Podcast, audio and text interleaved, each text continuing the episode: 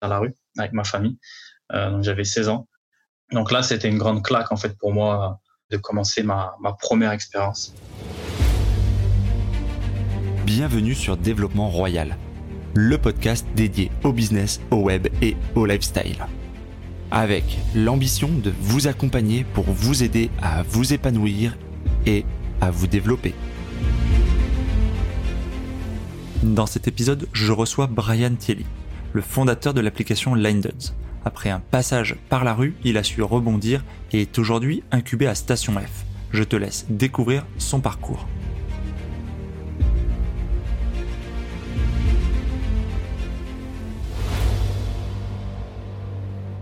Bienvenue Brian dans cet épisode de Développement Royal. Euh, Brian, tu, moi je t'ai connu par euh, un passage télé dans, dans, une émission où tu, tu as pu euh, parler un petit peu de ton, ton, parcours, un parcours très atypique, un parcours euh, qui pour moi force l'admiration, je le dis franchement et sans retenue. tu es aujourd'hui CEO, tu es le, le fondateur d'une application, j'espère je, ne pas écorcher le nom de l'application, Line Duds. Tu me dis si je prononce correctement. Je l'ai un peu écorché, mais c'est pas grave, c'est okay. Lines Dude. Lines Dude, ok. Ah, c'est un peu compliqué. Ça marche. Euh, tu vas nous raconter un petit peu euh, ce, ce, parcours et d'où tu viens. Et en tout cas, merci d'avoir accepté cette invitation pour le podcast. Bah, merci, euh, merci à toi déjà de, de m'inviter. Et donc, ouais, bah, comme tu l'as dit, donc, je suis le fondateur de, de Lines Dude, qui est très simple. C'est une startup qui permet de faire appel à d'autres personnes pour qu'elles fassent la file d'attente à ta place. Et euh, donc moi de base, je viens pas du tout de, de ce milieu-là. Euh, rien n'était prédestiné à ce que je monte une une startup. Donc je viens de, de banlieue lyonnaise, Villefontaine. Et euh, puis j'ai grandi comme euh, comme tout jeune, euh, un peu de petite banlieue avec ses potes, euh, qui n'étaient pas très bien accrochés à l'école. J'ai arrêté l'école très tôt et j'étais plus accroché à mes potes qu'aux bancs d'école. Et voilà. Eh bien, on va justement redétailler un petit peu ce parcours, puisqu'on a l'habitude dans, dans, le podcast de toujours démarrer un petit peu avec le, le background américain, le, le, le, comment dire, l'enfance ou l'adolescence, et puis les premières ouais. années, en fait, puisque je trouve que c'est constitutif et ça explique parfois, euh, parfois pas mal de choses, même si ouais, c'est les bases. Euh, je vais revenir. Donc, Brian, ton nom de famille, c'est Thierry. Tu as quel âge? 25 ans. 25 ans aujourd'hui, donc tu viens de la banlieue lyonnaise. Euh, tu as, as, eu une période euh, très très compliquée. Euh, tu as été à un moment donné, hein, tu le disais avec, avec un peu de retenue, moi je me rappelle de cette émission, tu as été SDF en fait, hein, mais tu le disais pas, c'est ça? Ouais, exactement, c'est ça. Est-ce que tu peux, euh, parce que de, de, finalement, alors pour le, pour le branding, on peut dire de SDF à CEO, aujourd'hui, enfin, l'application est hébergée à Station F. Ouais. tu vis un peu on va pas parler de success story, il faut attendre que tu sois une licorne et que tu sois ouais, valorisé ou vendu. Loin, ouais. on en est encore loin, mais c'est quand même assez impressionnant de, de, de, cette remontée, cette, cette, remontée de pente. Et euh, franchement, ça, ça, on a envie de tirer le chapeau hein, pour, le, pour le parcours, pour, pour cette force qui, qui force l'admiration, justement, vraiment, euh, encore une fois.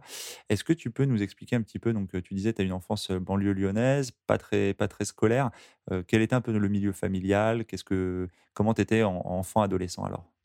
Bah, adolescent, j'étais très, euh, très perturbateur, on va. J'aimais beaucoup euh, me bagarrer. Il fallait que je puisse imposer le respect, vu qu'à la maison, il y avait un peu des différents familiaux.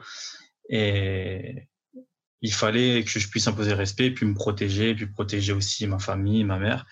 Et donc, du coup, très tôt, voilà, j'ai commencé à me bagarrer. J'ai fait de la boxe, euh, me faire virer de tous les collèges parce que je faisais des bagarres. Et, euh, et, donc c'est un peu pour ça que j'ai un peu lâché euh, les, les, bancs de l'école.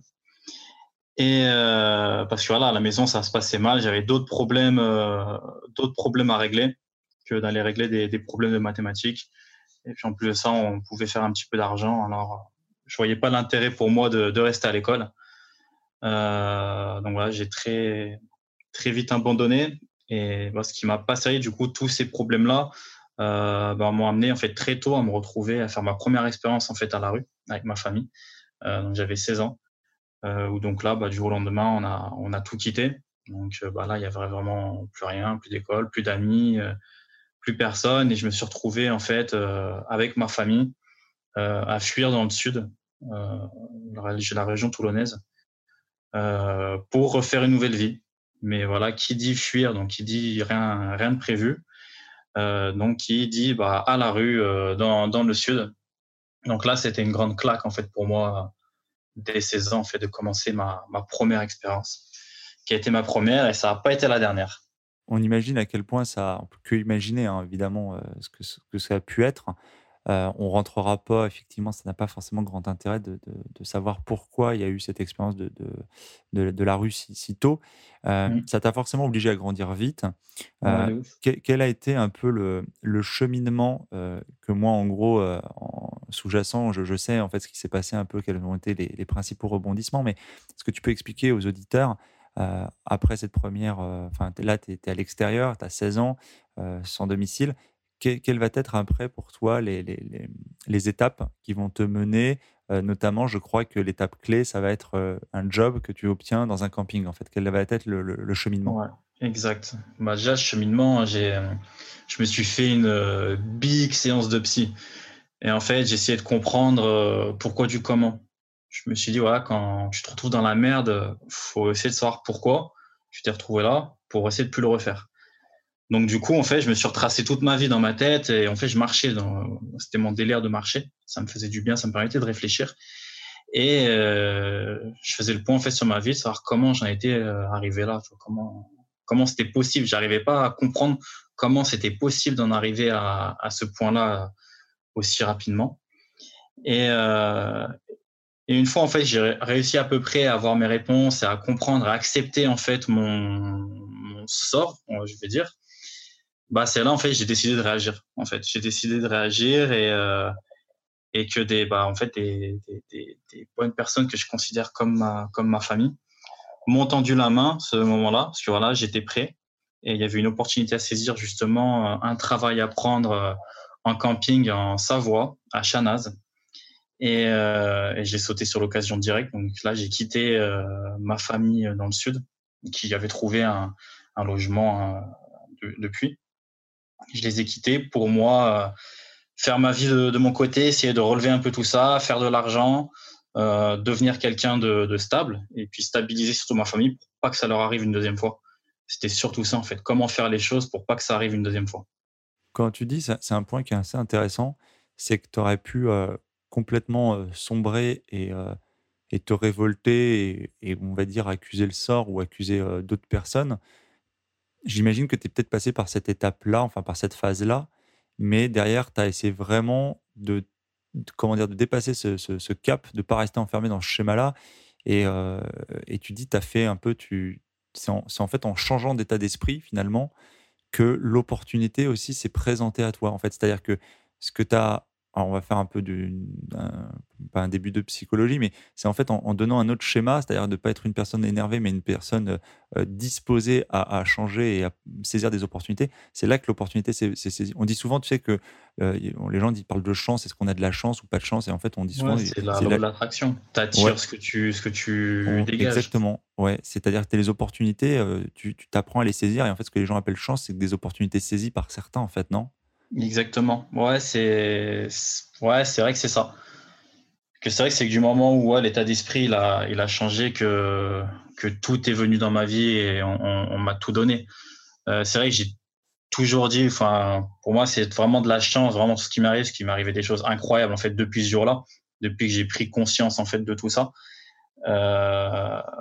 Mais tu as provoqué cette chance aussi. Mais c'est vrai, c'est ce qu'on c'est ce qu'on me dit et ce que je prends en conscience en ce moment, c'est que est-ce que je comprends, ouais, c'est que c'est de la chance provoquée. C'est surtout parce que c'est ouais, c'est un peu la loi de l'attraction, tu vois. Je, je veux ça, donc du coup je dégage, ça dégage un certain truc et du coup bah je suis plus ouvert à certaines propositions où on me propose ou je où j'entends des choses que j'aurais pas entendues euh, avant dans, dans un autre état d'esprit. Donc euh, ouais, c'est c'est un cheminement ouais qui amène plein plein plein plein plein plein plein de choses. Et c'est vrai qu'aujourd'hui, ça fait maintenant dix ans quasiment que que d'avoir un bon état d'esprit comme ça et être ouvert à, tout, ça a changé ma vie. Et j'ai rencontré des gens de ouf qui ont changé ma vie. Quand on revient donc dans le passage, euh, 16 ans, donc euh, cette épreuve, euh, le camping à Chanaz, tu as, quel âge? C'est en quelle année que ça se passe? Alors celui-là, j'avais 18 ou 19 ans, je sais plus si j'avais peut-être 19 ou je sais plus exactement, 18-19 ans. J'avais quand je suis arrivé là-bas. Et, et, voilà, puis ça a été mon premier, premier CD quoi, là-bas. Ça a été ouf. Ça, ça, a duré combien de temps du coup? Ça a duré, j'ai arrêté en 2014, 2013, 2014. Ça a duré 2-3 ans. Ok. Ouais. Et à la suite de ça, alors, euh, c'est quoi? C'est à ce moment-là que tu montes à Paris ou c'est plus tard en fait que vient Ah non, c'est bien plus tard. Euh, après, j'ai enchaîné le boulot en fait. Euh, j'avais fait mon taf au camping et j'avais fait le tour et voilà, ça, ça m'ennuyait un peu de, de toucher encore le SMIC. On me proposait un statut de fonctionnaire. C'était pas du tout comme ça que je voyais ma vie. Je voyais pas ma vie fonctionnaire au SMIC et attendre des années avant d'être monté à 1006. Euh, donc j'ai quitté en fait ce job-là parce que je me sentais prêt. J'avais appris la valeur du travail, euh, se lever le matin, t'as fait 10 heures par jour, euh, pas compter ses heures si on était dans le tourisme, donc du coup tu comptes pas tes heures ni tes jours. Euh, donc du coup une fois que je me dis voilà j'ai appris tout ça, j'ai tout quitté. donc là j'ai enchaîné l'intérim. Alors j'ai un peu tout fait. Hein. Je fais de l'abattoir, du plaquiste. Euh, j'ai fait dans les travailler dans les égouts aussi. j'ai fait croisé des crocodiles ou pas? Hein? T'as croisé des crocodiles ou c'est une légende Ouais, des reptiliens, des trucs de ouf. non. Non, non, non, mais c'est ça là c'est chaud. Par contre, c'est immense. Des, c'est des villes entières dans les égouts, c'est ouf, c'est ouf. Mais bon, bref, du coup, ça payait bien. Donc après, voilà, j'ai fait plein de, plein de métiers. Et en fait, Paris, ça arrivait euh, bah, dans le dernier métier que j'ai fait. J'étais veilleur de nuit euh, à un hôtel à Aix-les-Bains. Et c'est vraiment de là, en fait, bah, avec tout ce qui m'est arrivé, en fait, tous les gens qui m'ont tendu la main et puis tout mon parcours professionnel qui m'ont amené à me dire au bout d'un moment, bah, vas-y, Brian, faut que tu fasses quelque chose, en fait. Parce que là, tu as beau changer de métier, mais en fait, bah, avec tes capacités, tu gagnes le SMIC parce que tu peux pas gagner plus. Parce que voilà, t'as pas des compétences de ouf, t'es pas un génie, tu vas pas pouvoir faire du travail qui m'ont rapporté. Euh, donc allez, maximum, tu vas gagner quoi? Tu vas gagner 1004 parce que tu auras bien négocié euh, le, contrat. Mais, c'est tout. Donc je me suis dit, euh, vas-y, cherche un truc qui demande aucune compétence, que n'importe qui peut faire et qui pourrait rapporter euh, beaucoup d'argent. Et c'est de là où je me suis mis dans une longue réflexion. Donc euh, toute l'année où je travaillais à cet hôtel-là. Et, c'est de là où a découlé à l'issue l'idée de Line Studio. C'est-à-dire que la conclusion de cette longue réflexion, c'était quoi? C'était patron d'une entreprise digitale, patron d'une application C'était quoi la conclusion? Non, bah, c'était patron. De toute façon, la, conclusion de patron, en fait, elle est là depuis des années. Ça fait depuis des années, depuis que je suis tout petit. De base, je, je me suis dit, je veux être patron. Je me, je disais toujours, avant mes 30 ans, je serai millionnaire, propriétaire de ma Mercedes et tout ça dans les îles. C'est une phrase que je dis toujours depuis que je suis tout petit. Bon, non, elle a, elle a évolué. J'ai pas j'ai plus les mêmes envies mais euh, mais ça a toujours été une envie d'être indépendant. En fait, j'ai jamais été quelqu'un et c'est pour ça que j'aimais pas l'école en fait, d'être dans le dans le même moule que tout le monde, être derrière un bureau, écouter. J'étais quelqu'un de têtu et d'indépendant. Donc du coup, à l'issue en fait de cette réflexion, c'était juste être patron. Après quoi, j'en sais rien. J'ai eu plein d'idées. J'ai eu plein d'idées. Je voulais monter euh, un truc dans la restauration, un truc dans le logement et euh, le digital, j'y pensais pas du tout parce que j'y connaissais rien du tout en digital.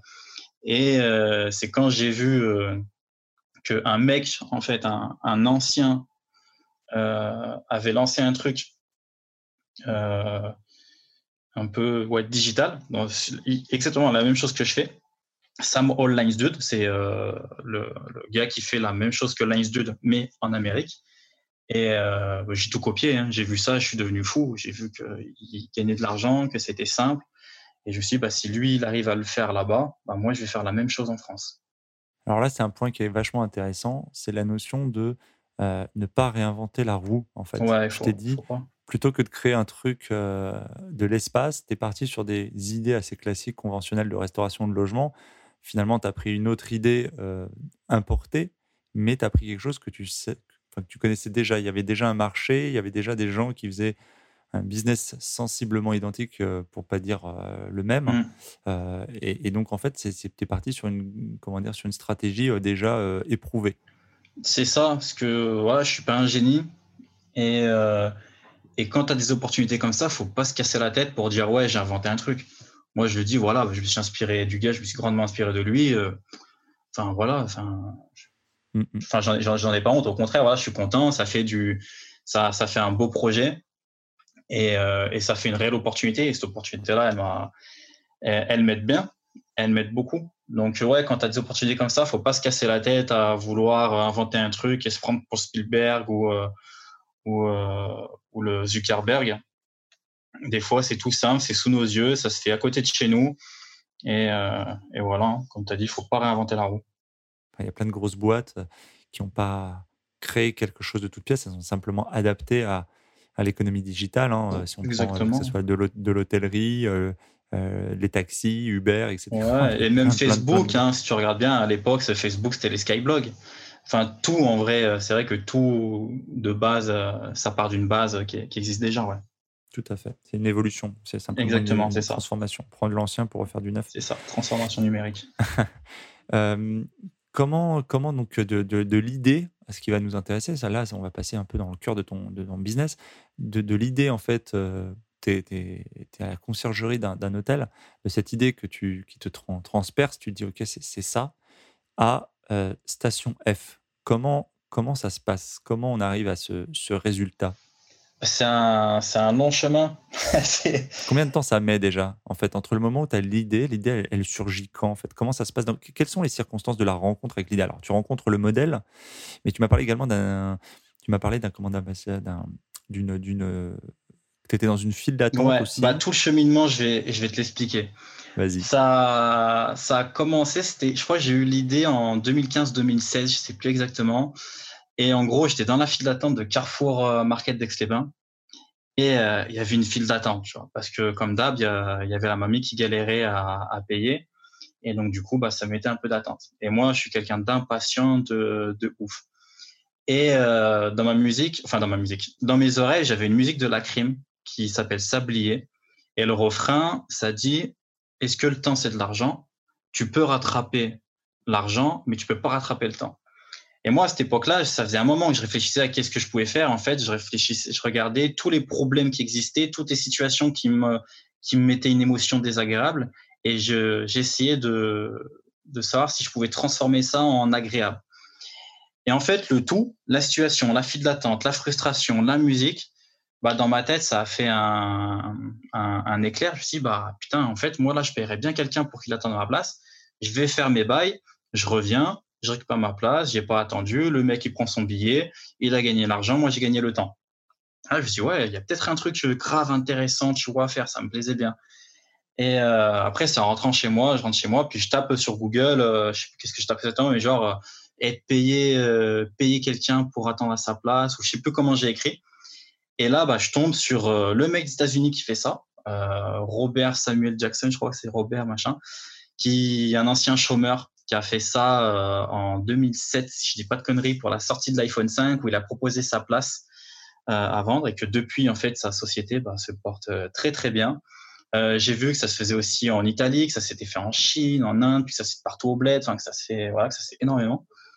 Et bah après, à partir de là, j'ai commencé à appeler toute ma famille, leur, leur dire voilà, vous en pensez quoi? Là, j'ai eu cette idée-là, il y a ça qui se passe. Et là, tout le monde m'a dit que bah, chaud, c'était une très bonne idée. Et moi, je me suis dit, bah, si l'autre, il se fait 4000 dollars par week-end et que tout le monde est chaud, me dit que c'est un truc à tenter et que moi, ça me plaît, go. Et donc, du coup, là, j'ai décidé de, de, tout quitter du jour au lendemain. Euh, ce qui m'a poussé à tout quitter du jour au lendemain aussi, surtout, c'est parce que ça faisait un an que je cassais la tête à tout le monde en disant, je vais partir à Paris, je vais faire une société, je vais être patron. Et euh, que du coup, là, le moment était venu. Et c'était le moment de porter ses couilles, tu vois. Alors qu'en vrai, enfin, j'avais pas du tout envie, j'avais très très peur, j'avais pas envie de, tout quitter euh, une nouvelle fois au risque de, tout perdre. Mais euh, mais ça faisait un an que je le disais, donc du coup, j'ai tout quitté, j'ai démissionné de mon travail. Mon dernier jour de travail, c'était le jour de l'an. Je sais plus, c'était l'année, ouais, c'était l'année 2000, euh, bah, l'année 2016 ou 2017. Euh, j'ai fait mon dernier jour de travail le jour de l'an. J'ai démissionné, j'ai quitté mon appartement et euh, ensuite, je suis monté sur Paris avec euh, ma trottinette, mon petit sac à dos, mon téléphone.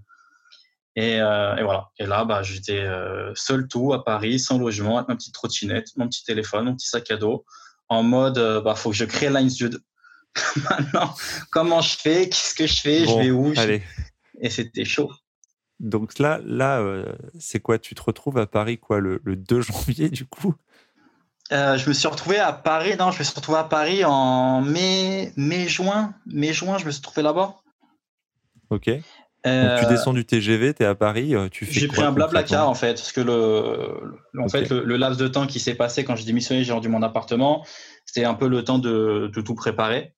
Et, et, en fait, je suis parti du lendemain après une caisse en fait. On s'est pris une grosse caisse. J'ai commandé mon blablacar à minuit pour 6h30 le lendemain matin, complètement pété en mode ça y est, il faut que j'y aille, il faut que j'arrête de me chier dessus, parce que je me chiais littéralement dessus. Hein.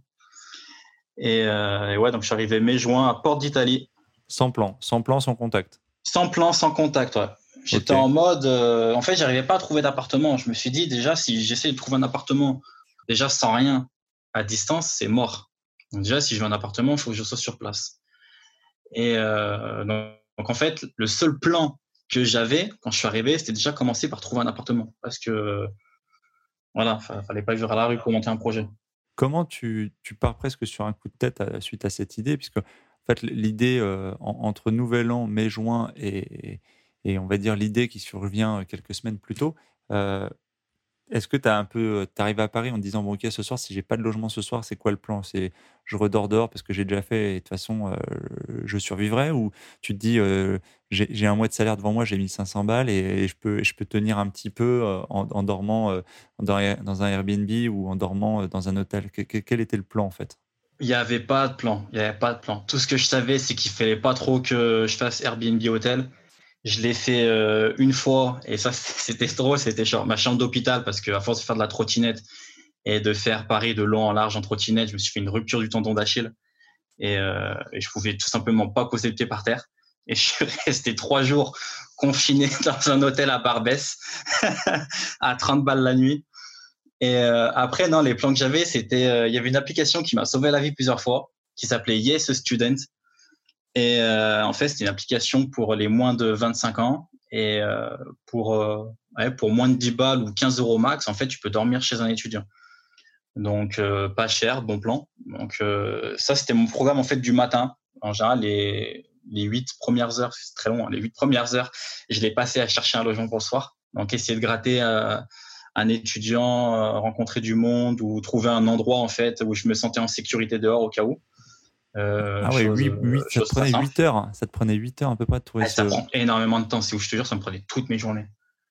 Je commençais à 6-7 heures euh, du matin. Ouais, dès que je trouvais, des fois, c'était 16h, 17h, tu vois. Sinon, bah, sinon c'était dehors. Quoi. Un truc de baiser. C'est parce qu'en plus, c'est quand tu es un homme, euh, c'est un peu plus compliqué. tu es tout seul, tu un homme. Heureusement que tu n'avais pas un chien. Ouais, ouais, heureusement, ouais, non, c'est clair, c'est clair. Non, ça aurait été une galère. Ok.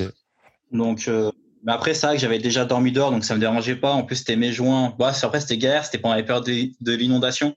Tu vois, la dormir dehors, c'était chaud. Oh c'était quand il y avait l'inondation à Paris. À Paris. Et tu as été obligé, du coup, de. de tu as été à un moment donné pendant cette période-là dehors ou, tu as toujours réussi à, trouver une Ah, bah, il y, a eu des moments dehors. Mais après, ça, ça. Enfin, j'allais dire, ça n'a pas été les plus durs en vrai, ça a été l'expérience quand même la, de sans abri la plus dure. Chose que je pensais pas quand je suis arrivé. Justement, je suis arrivé en mode je m'embalèque parce que je me suis dit de toute façon, j'ai déjà été à la rue, donc la deuxième fois, je le fais sur un pied. Ok. Bon, déjà, je l'ai fait sur un pied parce que j'avais la rupture du tendon d'Achille, tu vois.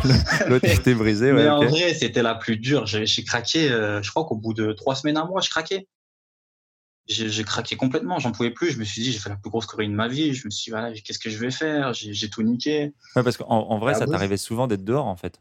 Ah, ben très souvent. très, très souvent. tu passais 8 heures à chercher, tu trouvais rien, et finalement, tu étais quand même dehors, quoi. C'est ça. Oh ok. Et, et, là, comment se passe alors euh, pour, pour, le, pour le branding En fait, tu, tu rencontres Stéphane, donc, qui est, un pote à moi, qui est un pote à toi aussi, du coup, maintenant. Stéphane Boudmi, qu'on salue au passage. Euh, comment se passe la découverte des Hacker House en fait? Comment tu arrives sur cette piste-là? Bah, La Hacker House, c'est une histoire de dingue en vrai. Euh, c'est une histoire de ouf. J'avais postulé en fait déjà à l'époque à la House, euh, avant même que je sois à Paris. Parce que justement, je cherchais des logements tu vois, avant d'arriver là-bas à, l'arrache. Mhm. Et j'avais postulé là-bas et je m'étais fait recaler parce que tu sais, pour rentrer, donc il faut être porteur d'un projet. Et il faut bien entendu bah, expliquer qui tu es, qu'est-ce que c'est ton projet, pour qu'on voie un peu à qui on a affaire et, et que les colocs valident ou pas euh, ton le profil. Et, euh, et moi, j'avais pas voulu raconter. J'étais dans un délire bizarre. Moi, je connaissais pas tous ces milieux-là. Je voulais pas raconter mon idée par peur qu'on me la vole. C'est un, phénomène très répandu. C'est un phénomène très répandu. Ouais, c'est ouf. Alors qu'en vrai, c'est complètement con. Bah, on, va en dire deux mots effectivement pour les auditeurs qui, découvrent euh, peut-être euh, au, fil de ce podcast en fait ce concept-là. Mais vas-y, fini, on, reviendra sur cette histoire-là. Vas-y. Et euh, du coup, bah, je me suis fait recaler. Et bon, les mois sont passés. Quand je l'ai fait, c'était en décembre, il me semble, décembre 2015 ou 2016. Et les mois passent et puis j'oublie Akeros, qui est une colocation spéciale entrepreneur. J'oublie. Et moi, je tapais tous les autres particuliers.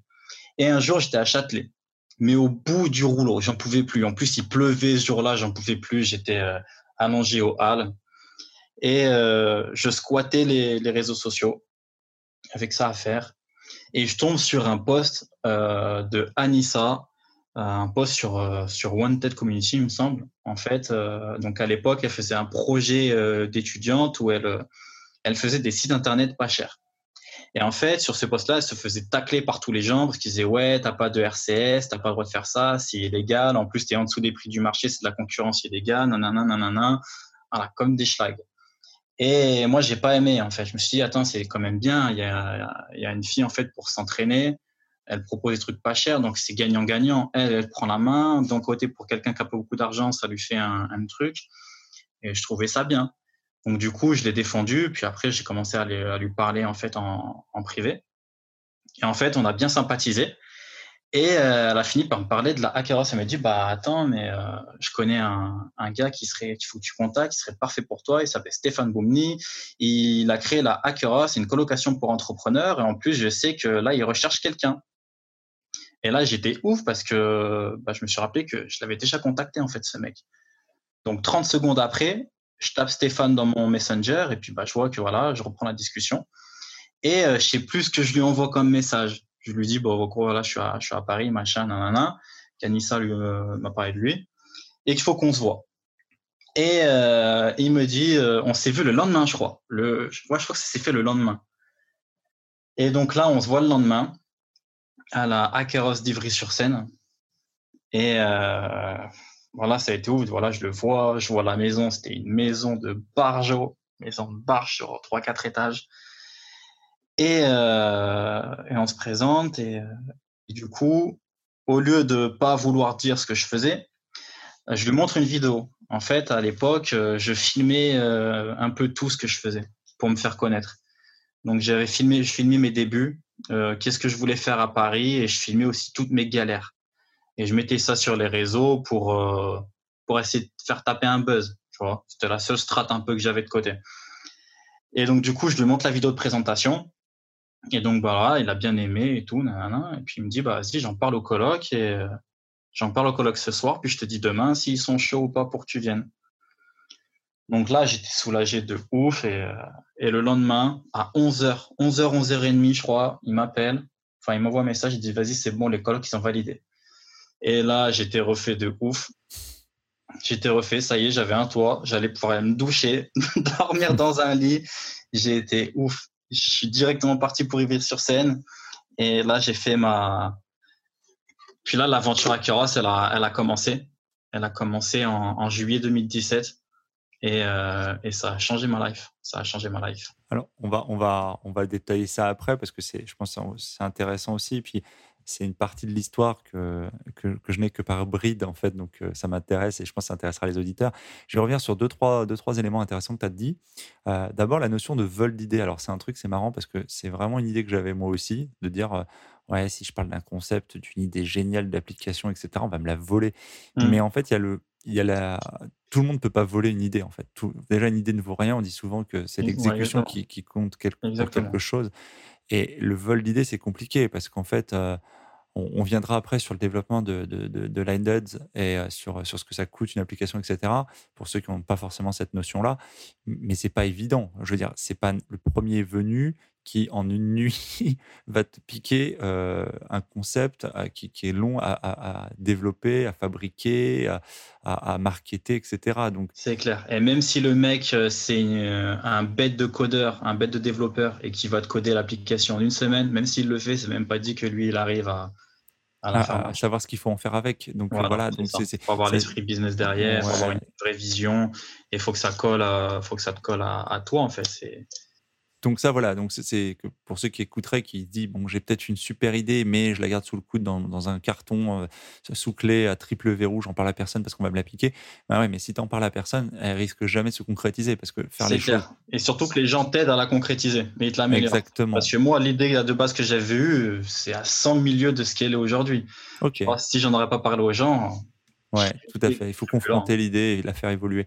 Ça, c'est le premier point. Le deuxième point, donc les Hacker House, pour ceux qui connaissent pas, et je mettrai les liens dans le descriptif de la vidéo pour, pour saluer le travail que fait Stéphane et euh, qui est un super boulot et dans lequel je vais probablement prendre une participation plus en, plus, de plus en plus importante parce que je crois dans ce projet, c'est effectivement du co-living. Mais dans le co-living, il y a plusieurs modes de, de, vie. Donc la Hacker House, les gens iront voir si ça les intéresse.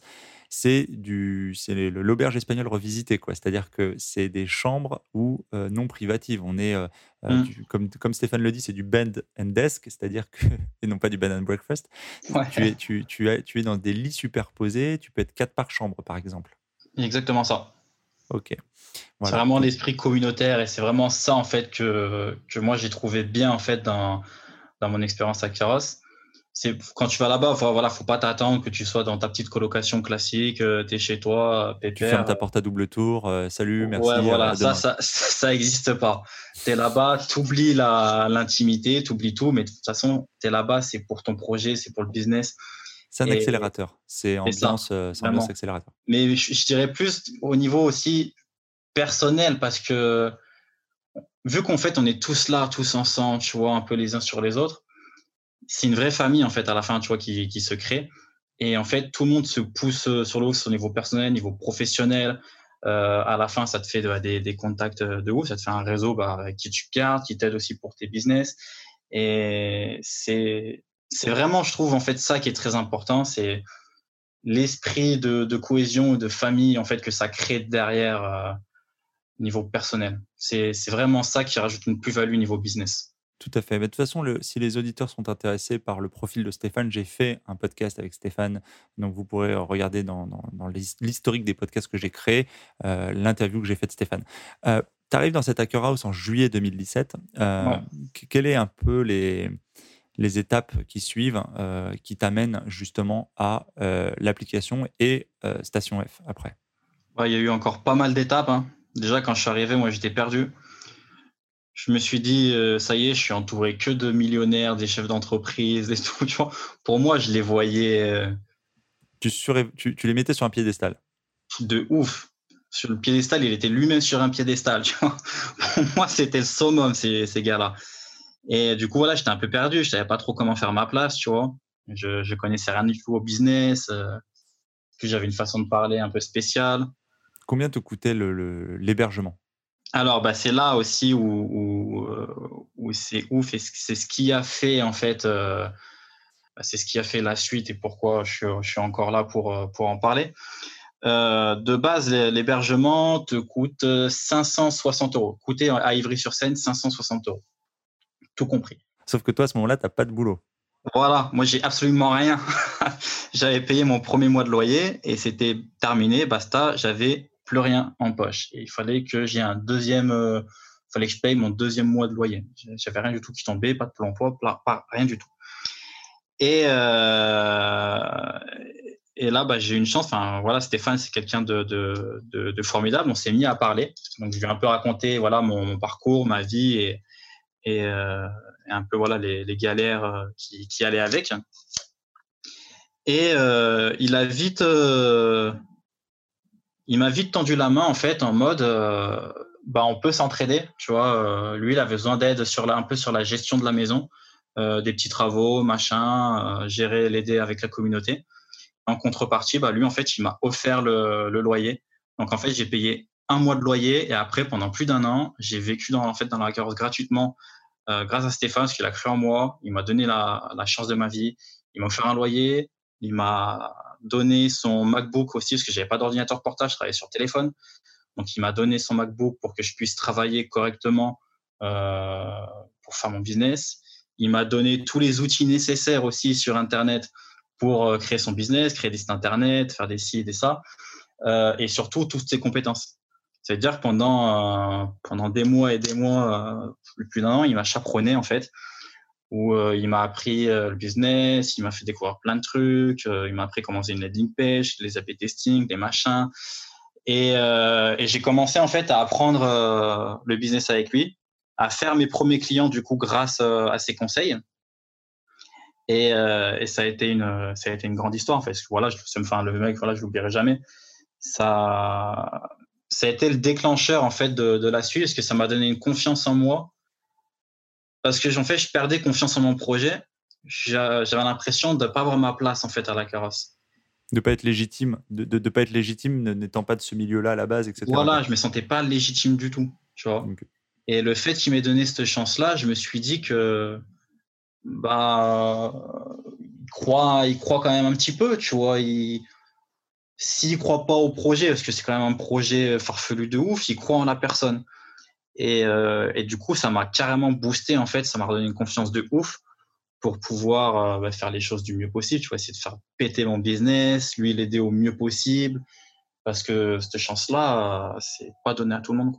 Tu vois, offrir un loyer à une personne pendant, pendant un an, il y, a vraiment derrière sous-jacent l'idée, bon, euh, comment dire, bon, l'altruisme et, la générosité de Stéphane, voilà, qui sont qui sont, je pense, évidents pour, pour tout le monde. Mais euh, il y a aussi l'idée que dans ces business-là, enfin dans ces, dans ces, dans cette économie-là, on ne sait jamais où va être la prochaine pépite, tu vois. Il y a pas, mmh. c'est pas linéaire. Toi, tu avais le sentiment de pas être légitime parce que tu dis, je sais pas développer, je connais pas ce business, j'ai pas fait d'études, de cursus, etc. Mais parce que euh, la, la vie fait que souvent on on, je trouve, hein, on est, on est préformaté sur des. Tu vois, tu n'aurais pas le droit de parler d'application parce que tu n'es pas développeur, tu vois. Mmh. Alors qu'en fait, tu es utilisateur et enfin, je veux dire, tu, tu peux avoir une très bonne idée sans forcément savoir comment euh, elle se fabrique. Il y a la partie technique et il y a l'idée en elle-même. C'est deux choses complètement différentes. Mais c'est vrai que l'éducation fait qu'on on a tendance un peu à te mettre dans des cases. Et toi, tu t'étais donc un peu formaté à te dire, bah, je suis pas dans la bonne case. Et finalement, bah, de voir que les gens se disent mais si en fait euh, tu as une bonne idée, c'est cool, tu devrais essayer de persévérer, tu devrais essayer de voir, euh, euh, le, comme tu dis, hein, le fait que les gens croient en toi, ça, te, ça change aussi ta propre perception de toi-même et ça c'est vraiment... c'est ça, qui est, ça qui est hyper positif. donc les mois s'enchaînent, presque une année. qu'est-ce qui, à quel moment tu rentres à station F en fait? Comment tu, tu, tu finis par y, y accéder?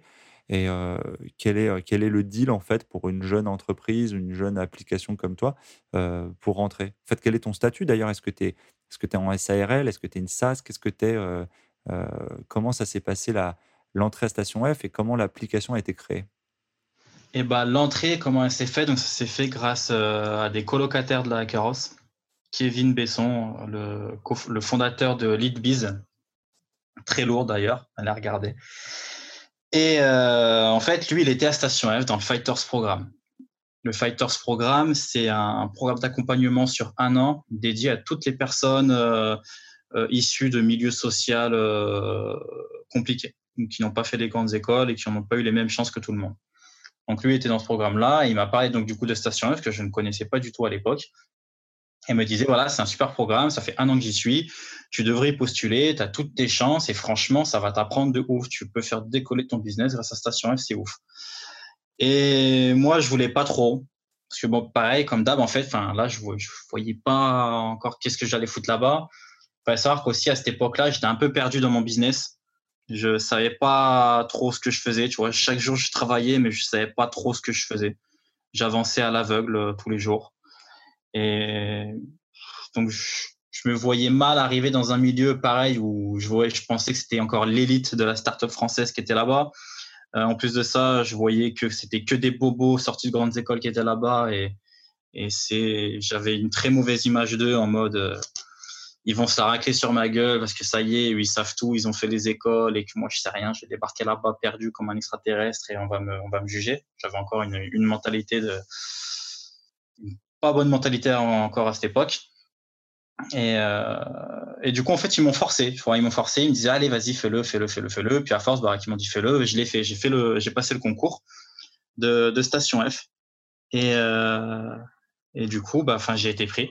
À ma, grande surprise et à mon, grand bonheur, parce que j'étais quand même très, très, très, très, très content d'intégrer en fait ce programme, parce que c'est quand même 3% par rapport à des centaines de participants dans le monde entier. Donc c'est quand même lourd. Donc en fait là, ça m'a redonné encore un grand boost de confiance que j'avais encore perdu. Je me suis dit, ok, en fait non, c'est vraiment, il y a vraiment encore un truc à faire avec ce projet. Et donc, je suis rentré en 2018, 2018 2019. Ça fait quoi 2019. Je suis rentré en 2019, du coup, au programme Fighters. Euh, donc, à l'époque, il n'y avait encore euh, rien. Il n'y avait pas de SAS, il n'y avait rien du tout. J'avais juste euh, mon idée. J'avais fait un peu d'argent avec. Et j'avais juste un petit site internet. donc, l'année dernière. Et donc là, là, encore une fois, c'est une étape, en fait, qui a changé ma vie, Station, F euh, en trois, trois mois, trois, quatre mois, j'ai commencé à exploser. À exploser de ouf. On faisait des milliers d'euros de chiffre d'affaires. Euh, grâce à des rencontres encore, parce que j'ai passé mes, mes trois premiers mois en fait à parler à tout le monde. Et donc en fait, j'allais voir tout le monde en station 1, je proposais des cafés et je passais mes journées, mes journées pendant trois mois juste à boire des cafés avec les gens pour parler d'eux et leur raconter ce que je faisais je voulais leur dire là. Tu vois, je passais mes journées à dire ce que je faisais, ce que c'était quoi changé. L'idée avait changé. Voilà. Ok. Et bah du coup, ça m'a apporté des trucs de ouf parce que voilà, j'ai eu mes premiers partenaires et, mes premiers clients parce que des connaissances de connaissances et tout, et puis des gens qui, entendent parler d'eux. Et surtout, l'étiquette Station F que, j'ai eu m'a apporté une, crédibilité aux yeux de personnes qui me suivaient déjà depuis souvent sur les réseaux, mais qui se demandaient si c'était pas trop une arnaque ou quoi, qui avaient des doutes. Donc du coup, l'éducation apporte une crédibilité et une puissance de frappe niveau communication. Alors, j'intègre une, petite, une, pas une pause, mais euh, une coupure pour justement rebondir sur deux, trois trucs. Euh, quand tu, il y, a un point qu'on n'a pas abordé qui est la conception de l'application sur laquelle finalement tu travailles donc pas mal de temps et que tu viens aussi présenté lors de ta soutenance ou de ton concours Station F, tu avais déjà l'application. Hein. L'application était déjà opérationnelle. Pas du tout. D'accord, ok. Pas du tout. En fait, ce que j'ai fait, j'ai fait une fausse application pour le concours euh, Station F. J'ai fait une version cliquable. Euh, donc, je l'ai fait sur. Euh, comment il s'appelle ce logiciel déjà? J'ai oublié le logiciel. Euh, en fait, c'est juste des images, tu mets des boutons et tu cliques, mais il n'y a rien derrière, pas de back-end, c'est juste, euh, juste du front, mais c'est tout cliquable. Et c'est du drag and drop pour la faire. Donc, je l'ai faite comme ça pour, euh, je l'ai prise en vidéo pour participer au concours. Mais moi, j'avais juste une landing page toute pourrie quand j'ai intégré là. L'application arrive donc plus tard, en fait?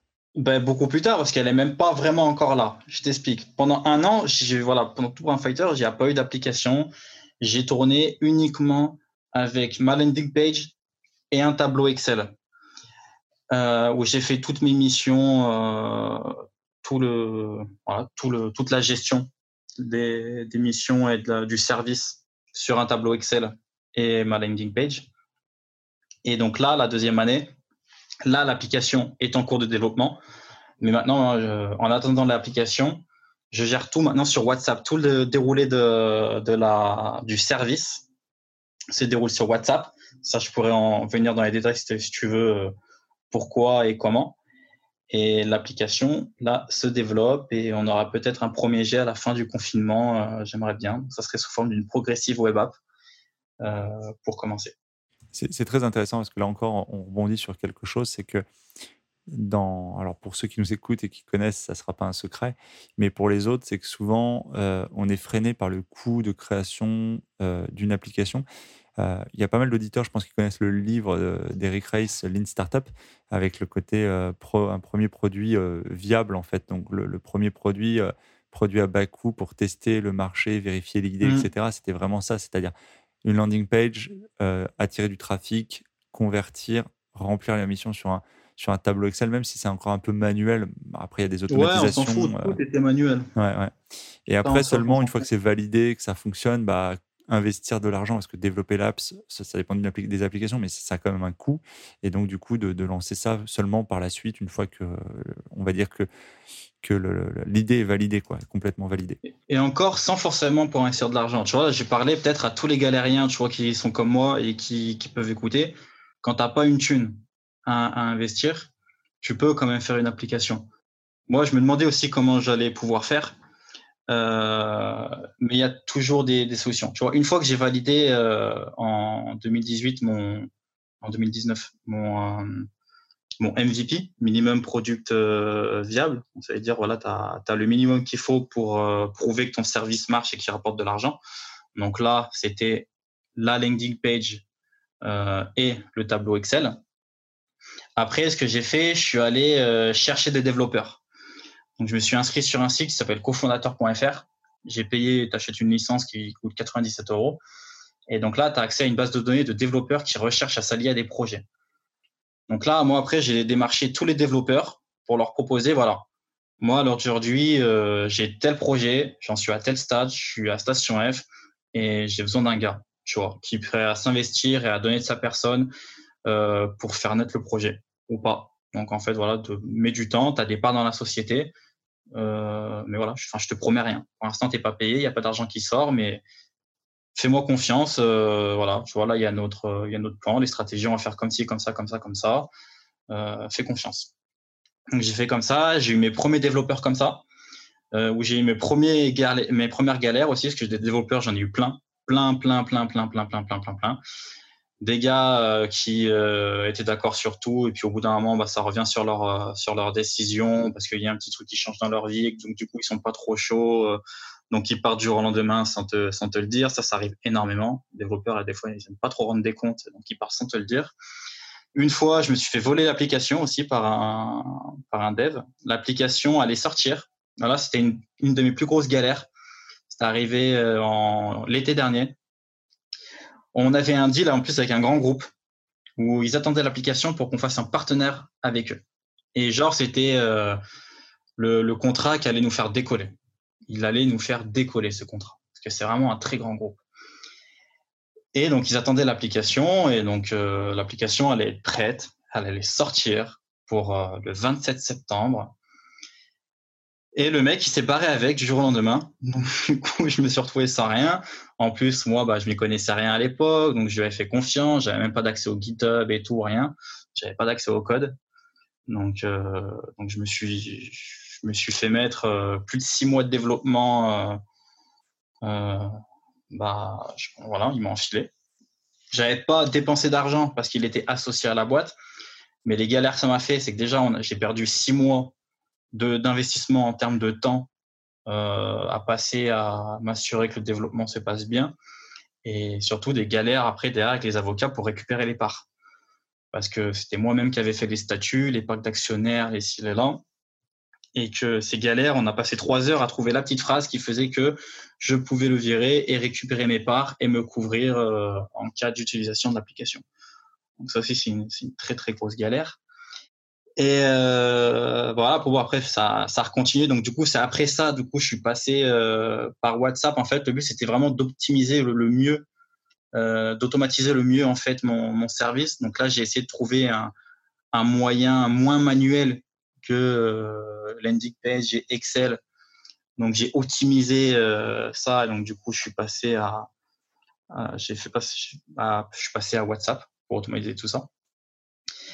Et, euh, et, là, depuis peu, donc il y a un dev qui est en train de développer mon application, qui a un ancien colloque de la Hackeros, d'où les, bienfaits de, de, de qui m'a apporté des trucs de ouf. Euh, donc c'est un ancien développeur qui était euh, dans, cette maison et en fait qui, a vu en fait mon, évolution en fait du coup depuis tout ce temps.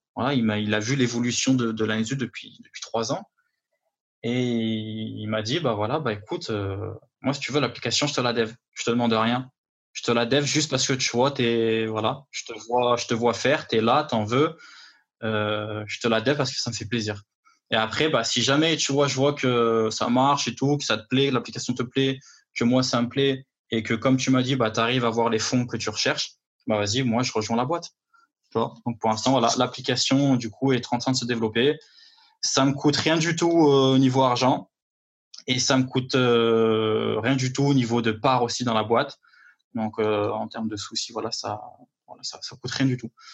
Donc voilà, c'était pour dire un peu, tu vois, ceux vraiment où tu dis, voilà, il n'y a, a pas d'argent, on peut vraiment rien faire.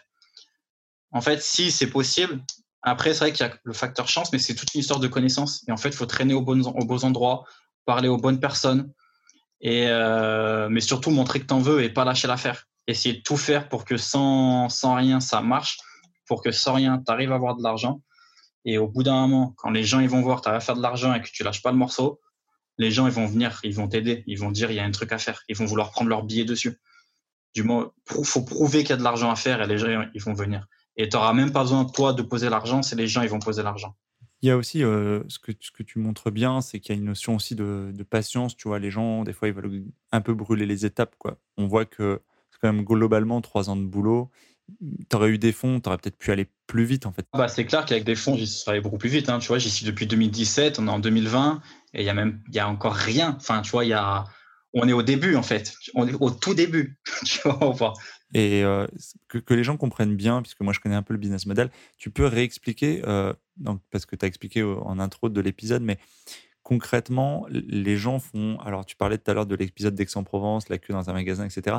Tu me disais à moi en antenne que c'est plutôt destiné quand même à, l'industrie du. Enfin, pour les gens qui font la queue d'attente, la file d'attente pour l'industrie du luxe, pour la rareté des produits. On a parlé tout à l'heure des iPhones. Alors, c'est pas que c'est destiné à eux, c'est moi, j'intègre le marché par là. OK.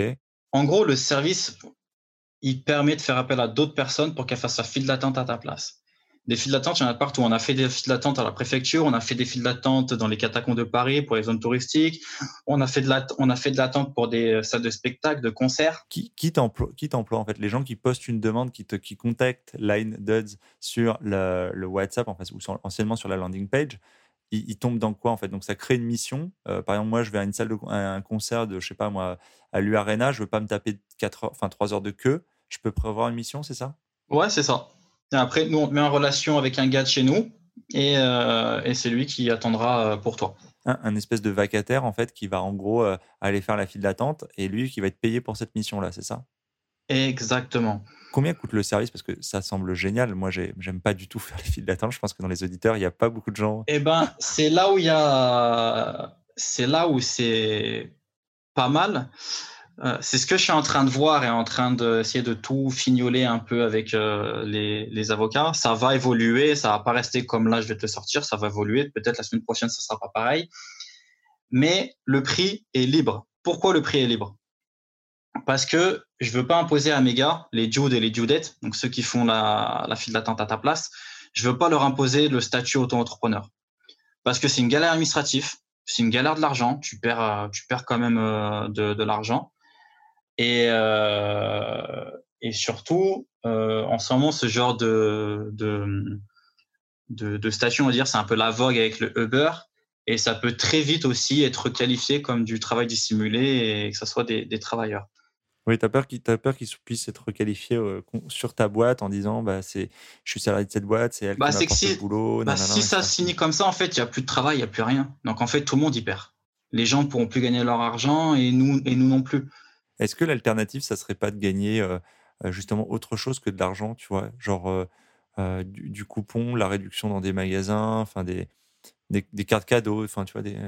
Ça peut-être. Après, je t'avouerai que ça, c'est pas, je tends pas vers ça. Moi, je tends plutôt de laisser une liberté totale. C'est-à-dire, tu peux devenir dude quand tu veux. c'est toi qui décides de faire l'émission ou pas.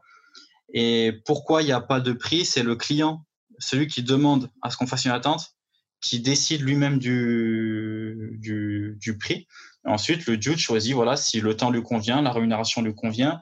Et comme ça, il n'y a aucune obligation. C'est tout le monde des deux côtés, que ce soit client ou Jude, chacun est libre.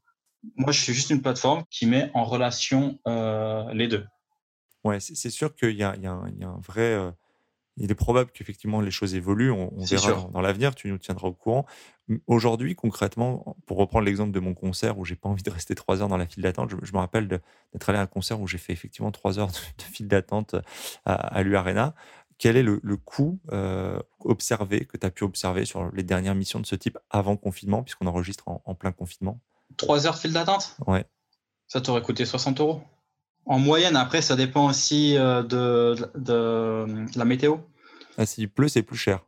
Ah bah ouais, s'il pleut, tu as, une majoration. S'il fait froid, tu as une majoration. Euh, faut, faut les tenir, les trois. Tu tiens pas trois heures pareil quand il fait 20 degrés ou quand il fait moins de 10 ou 40. Donc ouais, là, tu as des majorations. Et bon, là, ça sera l'algorithme de notre application qui prendra tout ça en compte. Quel est le, le nombre de personnes Alors, est-ce que les gens, aujourd'hui, tu as des relais, tu as des dudes et des dudettes partout en France, des gens, beaucoup de gens qui sont inscrits pour justement attendre à la place des autres? Alors, partout en France, non, pas encore. J'en ai à Tonon et j'en ai à, Paris, toute, la région Île-de-France. Donc là, j'en ai à peu près 500. Euh, mais on fait pas encore euh, un peu de partout. Ça, je le fais vraiment quand il y a des vraies opportunités qui se présentent. Où bah là, bah, je fais des recrutements flash euh, pour des grosses missions.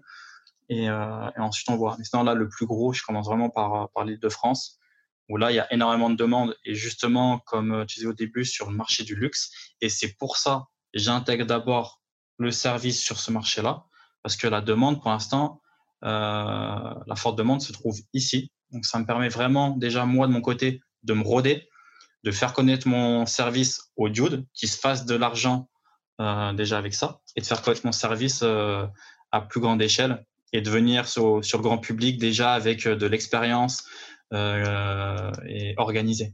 Oui, puis j'imagine que c'est plus facile, je pense, pour des gens qui ont des niveaux de revenus importants, d'accepter de payer quelque chose qui n'est pas non plus euh, low cost, 60 hein, euros, 3 heures de, fil, c'est légitime, mais c'est pas, euh, c'est comme une somme déjà, 60 euh, euros. C'est plus facile effectivement peut-être de proposer ce prix à des gens qui ont les moyens. J'imagine qu'effectivement le gars qui est en coupe fil. Ouais, mais sur le luxe, c'est d'autres prix hein, sur le luxe, parce que là, on n'est pas vraiment sur de l'attente. Le luxe, en fait, c'est comme les, les, chaussures et les vêtements de luxe. en fait, pour les avoir, chaque semaine, tu as des sorties en édition limitée. En fait, pour pouvoir accéder à ces ventes en édition limitée, les marques, elles effectuent des files d'attente en ligne ou des files d'attente en magasin. Donc, en fait, file d'attente en ligne, tu dois juste inscrire un formulaire de chez toi et attendre que la boutique euh, te tire au sort ou pas. Si c'est des files d'attente en magasin, tu dois te déplacer, faire une grande file d'attente, donc du coup, dehors, pour t'inscrire sur le formulaire en magasin. Une fois que ça s'est fait, la boutique, elle fait un tirage au sort et ceux qui se sont tirés au sort peuvent accéder à la boutique euh, pour euh, acheter les articles. Donc nous, on se positionne dessus. Donc il y a beaucoup de files d'attente en ligne. Donc là, il n'y a pas du tout de file d'attente. Les gens restent chez eux. Et donc là, la rémunération est différente. Là, la rémunération dépend de l'article que le client veut acheter. Et quel est l'ordre de grandeur justement pour euh, un, un, enfin, un des gars ou une des nanas qui s'inscrit avec son adresse mail pour toi sur une mission qui est commandée, euh, il peut espérer combien euh, versus les 60 euros de tout à l'heure de la file d'attente? Ah bah tu fais l'échelle, c'est même plus une échelle, c'est un, un, gros râteau. Là, par exemple, la plus petite échelle, bah là, ce que mes dudes ont gagné aujourd'hui, tu, minimum, tu vas gagner 15 euros. Et, et là, il y a une mission donc, qui va arriver elle devait déjà arriver là, mais avec le confinement, il y a du retard, on ne sait pas trop encore. Tu vas pouvoir gagner un peu plus de 1000 euros sur un taux horaire à peu près qui va te prendre 15 minutes. Si, si tu es tiré au sort, c'est-à-dire il faut que ce soit ton mail qui soit tiré. Si tu es tiré au sort. Si on est sur une mission en ligne, après euh, mission physique, tu te déplaces faire la file d'attente. Donc là, tu es quand même payé si tu n'es pas tiré au sort ou pas. Ouais, tu, divises en fait si, la mission, enfin s'il y a un succès pour ton application, c'est quoi? C'est vous divisez les gains entre tous ceux qui ont participé au, à la file d'attente? Voilà. Ok. Mais écoute, on, a, on a quand même pas mal, euh, pas mal développé euh, l'application et, ce, que ça, ce que ça génère. Ça a l'air très, très, très, très intéressant. Et de toute façon, on continue de suivre cette actualité. Je ne doute pas que ça va évoluer et on se tiendra au courant. Ouais, il y a du lourd qui va arriver. Vous n'êtes pas prêt. tu me disais tout à l'heure que tu es sur les réseaux sociaux. Tu es du coup sur quel média pour communiquer sur, euh, sur l'application et sur, le, service? Alors, réseaux sociaux, moi, je les tiens pas beaucoup. Je suis pas très réseaux sociaux. tu peux le voir, hein, je, suis, partout. Après, je suis sur euh, sur Twitter, euh, Instagram, euh, Facebook. Mais voilà, moi, je les tiens pas trop. Je suis pas fort pour ça. En plus, en orthographe, j'ai d'énormes lacunes. Donc, je m'en occupe pas. c'est vrai que j'ai pas vraiment besoin de ça parce que à l'heure d'aujourd'hui, j'ai plutôt un problème de riche, c'est que je refuse des clients parce que je ne peux pas tous les avoir. J'ai pas assez de, de, gars. Enfin, je suis en permanence en train de recruter pour pouvoir euh, assouver euh, la, la, demande. Donc, j'ai pas un besoin de me faire connaître. D'accord. Donc aujourd'hui, le, un des défis, c'est de recruter des, des, des dudes et des dudettes. Ah, moi, mon défi, là, c'est de recruter des dudes et des dudettes, que l'application sorte, que les investisseurs, là, ils rentrent dans la boîte. Là, je suis en train de faire les dossiers, que je puisse recruter du monde en interne. Parce que là, tout seul à tout gérer, c'est. C'est ingérable. C'est chaud. c'est pas ingérable, parce que c'est gérable, mais c'est chaud. ok. On, passe sur le deuxième et on conclura sur cette petite partie, toute petite partie euh, orientée dev, puisqu'on a pas mal survolé déjà au, fil de l'épisode. Toujours une partie qui est plus courte d'ailleurs, on, pionce sur la première partie toujours beaucoup plus. Euh, comment sont les journées maintenant? Comment sont avant 8 heures pour trouver un logement Comment euh, déjà t'habites où? T'habites, je crois, dans un logement qui est à côté de Station F. Ça ressemble à quoi un logement à côté de Station F? Et comment s'organisent tes journées et justement tes semaines? Alors j'habite, c'est un, un logement à côté de Station F, mais surtout un logement à côté de la Carrosse. J'ai pas quitté la, j'ai pas quitté la zone. Je dois être à 200-300 mètres. Euh, ça s'appelle Flightmate. Et en fait, c'est les logements de Station F. Donc, euh, donc Xavier Niel a fait des, a fait des logements pas chers pour ceux qui travaillent à Station F. Euh, donc voilà, j'habite ici. Et c'est quoi? C'est un studio? C'est un deux pièces? C'est quoi? Ah ouais, alors c'est des grands appartements je sais pas, on a peut-être 100 mètres carrés, où on est six à l'intérieur, chacun a sa chambre.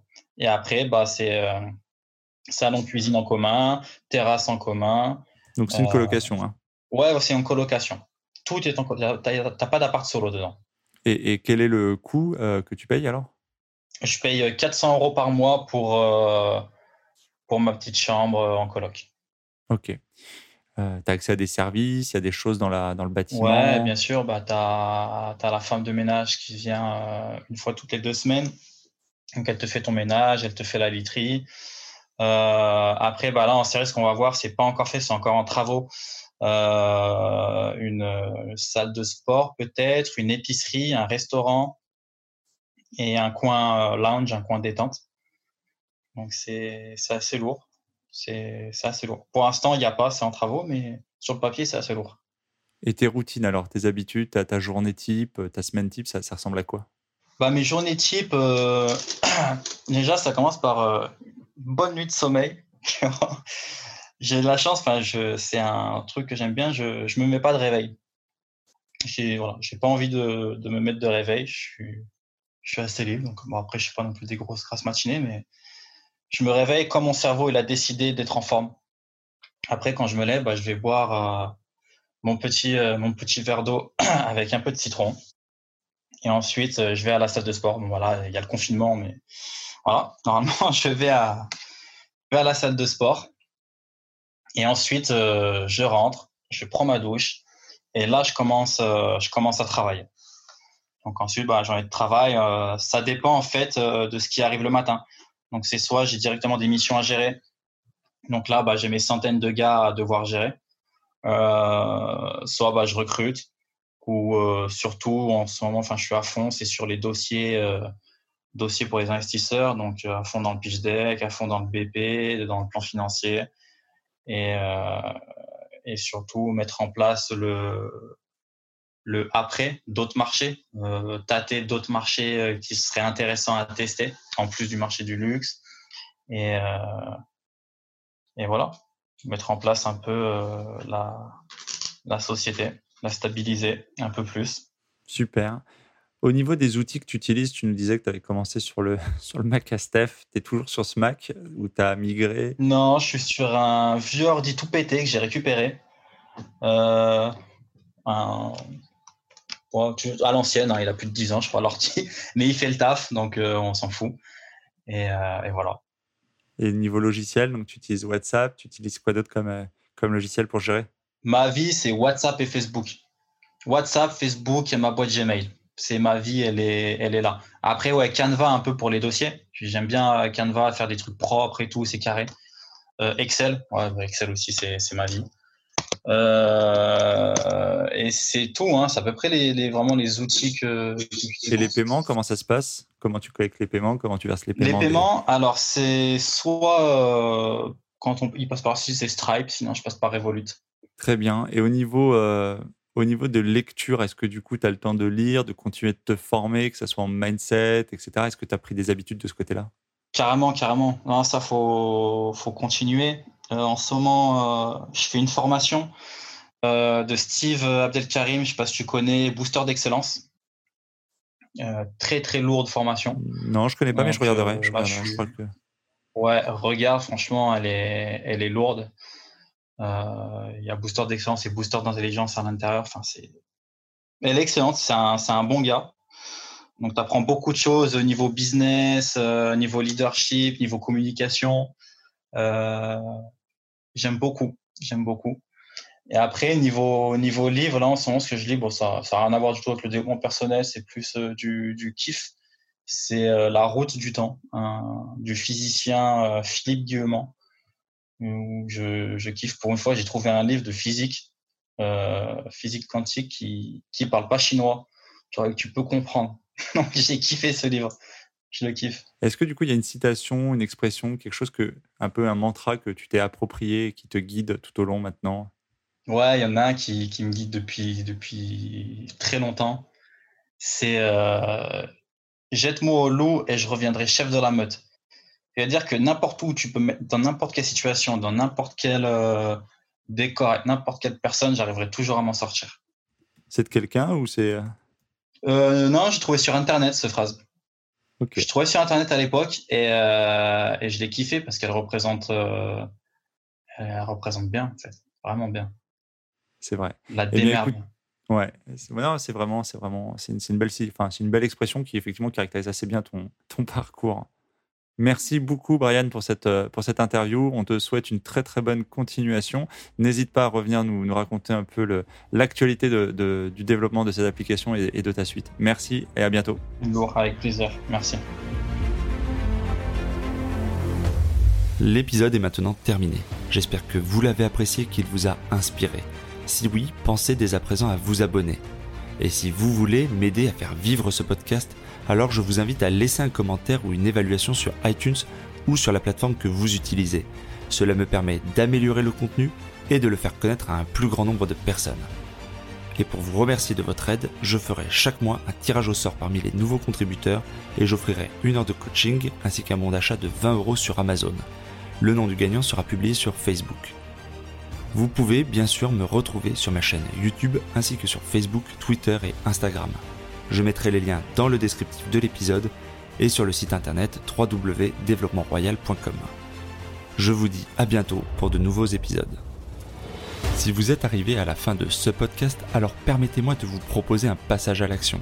Si vous voulez apprendre à vous organiser pour devenir plus efficace dans votre business et dans votre vie, alors dans ce cas, inscrivez-vous à ma formation Super Organisée.